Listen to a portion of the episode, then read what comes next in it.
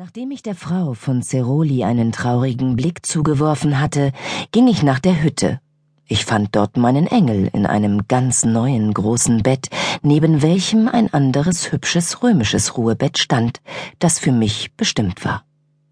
Ich lachte über das Missverhältnis dieser Möbel zu dem elenden Dachboden, wo wir uns befanden, um aber unserer Bäuerin meinen Dank zu beweisen, zog ich fünfzig Louis aus meiner Börse und gab sie ihr mit den Worten, dies Geld sei für den Rest der Zeit, die Madame noch hier bleiben werde. Außerdem verbot ich ihr noch weitere Ausgaben für Möbel zu machen. Dieser Charakter ist, glaube ich, den Spielern im Allgemeinen eigen ich hatte fast 300 Louis verloren, aber ich hatte mehr als 500 aufs Spiel gesetzt, und was mir übrig geblieben war, war in meinen Augen reiner Gewinn. Ich hätte ebenso viel gewonnen, wie ich verloren hatte, so hätte ich mich wahrscheinlich damit begnügt, ihr zehn Louis zu geben.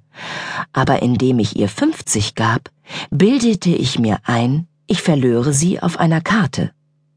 Ich habe immer gerne Geld ausgegeben, aber verschwenderisch war ich nur, wenn ich beim Spielen war. Ich war freudetrunken, als ich dankbare Überraschung auf den Zügen meiner schönen MM erblickte. Sie müssen sehr reich sein, sagte sie zu mir. Glauben Sie das nicht, liebes Herz, aber ich liebe Sie leidenschaftlich, und da ich wegen Ihres unglückseligen Armutsgelübdes Ihnen selber nichts anbieten kann, so verschwende ich, was ich besitze, an diese gute Frau, damit sie nichts versäumt, was zu ihrer Befriedigung beitragen kann, solange Sie bei ihr sind. Vielleicht hegt mein Herz die halbe unbewusste Hoffnung, dass Sie mich dafür umso mehr lieben werden. Wie könnte ich sie mehr lieben, als es schon der Fall ist? Unglücklich macht mich nur der Gedanke an die Rückkehr in mein Kloster. Aber gestern haben Sie mir gesagt, dass gerade dieser Gedanke Sie glücklich macht. Ja, gerade seit gestern haben sich meine Gefühle geändert. Ich habe eine schlimme Nacht verlebt denn ich konnte kein Auge schließen, ohne mich sofort wieder in ihren Armen zu befinden, und immer in dem Augenblick, wo ich das größte Verbrechen begehen wollte, fuhr ich aus dem Schlafe hoch. Sie haben aber nicht so standhaft gekämpft, bevor Sie es mit einem Manne begingen, den Sie nicht liebten. Gerade weil ich ihn nicht liebte, beging ich ein Verbrechen, das mir bedeutungslos erschien. Begreifen Sie dies, lieber Freund? Es ist eine metaphysische Vorstellung ihrer unschuldigen und abergläubischen Seele. Ich begreife dies vollkommen. Sie machen mich glücklich und dankbar, und ich freue mich in dem Gedanken, dass Sie nicht in gleicher Lage sind wie ich, denn das macht mich des Sieges gewiss. Ich werde Ihnen den Sieg nicht streitig machen, obgleich mich dies sehr traurig macht. Warum? Weil sie sich verpflichtet glauben werden, mir harmlose Liebkosungen zu verweigern, die doch das Glück meines Lebens ausmachen würden. Ich habe daran gedacht. Sie weinen? Ja, und ich liebe sogar diese Tränen. Sie erstaunen mich. Ich habe Sie um zwei Gefälligkeiten zu bitten. Sprechen Sie und seien Sie sicher, dass ich Ihre Bitten erfüllen werde.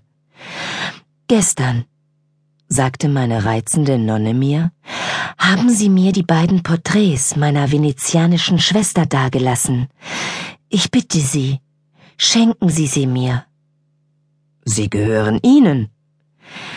Ich bin Ihnen dankbar dafür. Dies war meine erste Bitte. Die zweite lautet, haben Sie die Güte, zum Tausch dafür mein Bild anzunehmen, das ich Ihnen morgen geben werde? Und das ich mit Vergnügen empfangen werde. Es wird, meine liebe Freundin, das kostbarste meiner kleinen Odien sein. Aber ich bin überrascht, dass Sie dies als eine Gunst von mir erbitten, während doch in Wahrheit Sie mir eine erweisen, die ich niemals von Ihnen zu erbitten gewagt hätte. Wie könnte ich mich würdig machen, dass Sie auch mein Bild zu erhalten wünschen? Ach, mein lieber Freund, dies würde mir sehr teuer sein, aber Gott soll mich davor bewahren, ein solches Bild bei mir im Kloster zu haben. Ich werde mich als heiligen Alois von Gonzaga oder als heiligen Antonius von Padua malen lassen.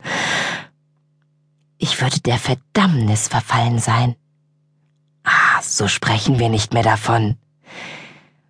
Sie trug ein Mieder aus Basin. Selber hielt die meinigen nur zurück, um ihren Schmerz nicht noch zu vermehren. Ich schnitt ein Löckchen von ihrem Vlies und eine Locke von ihrem schönen Haar ab und versprach ihr, diese mein ganzes Leben lang auf meinem Herzen zu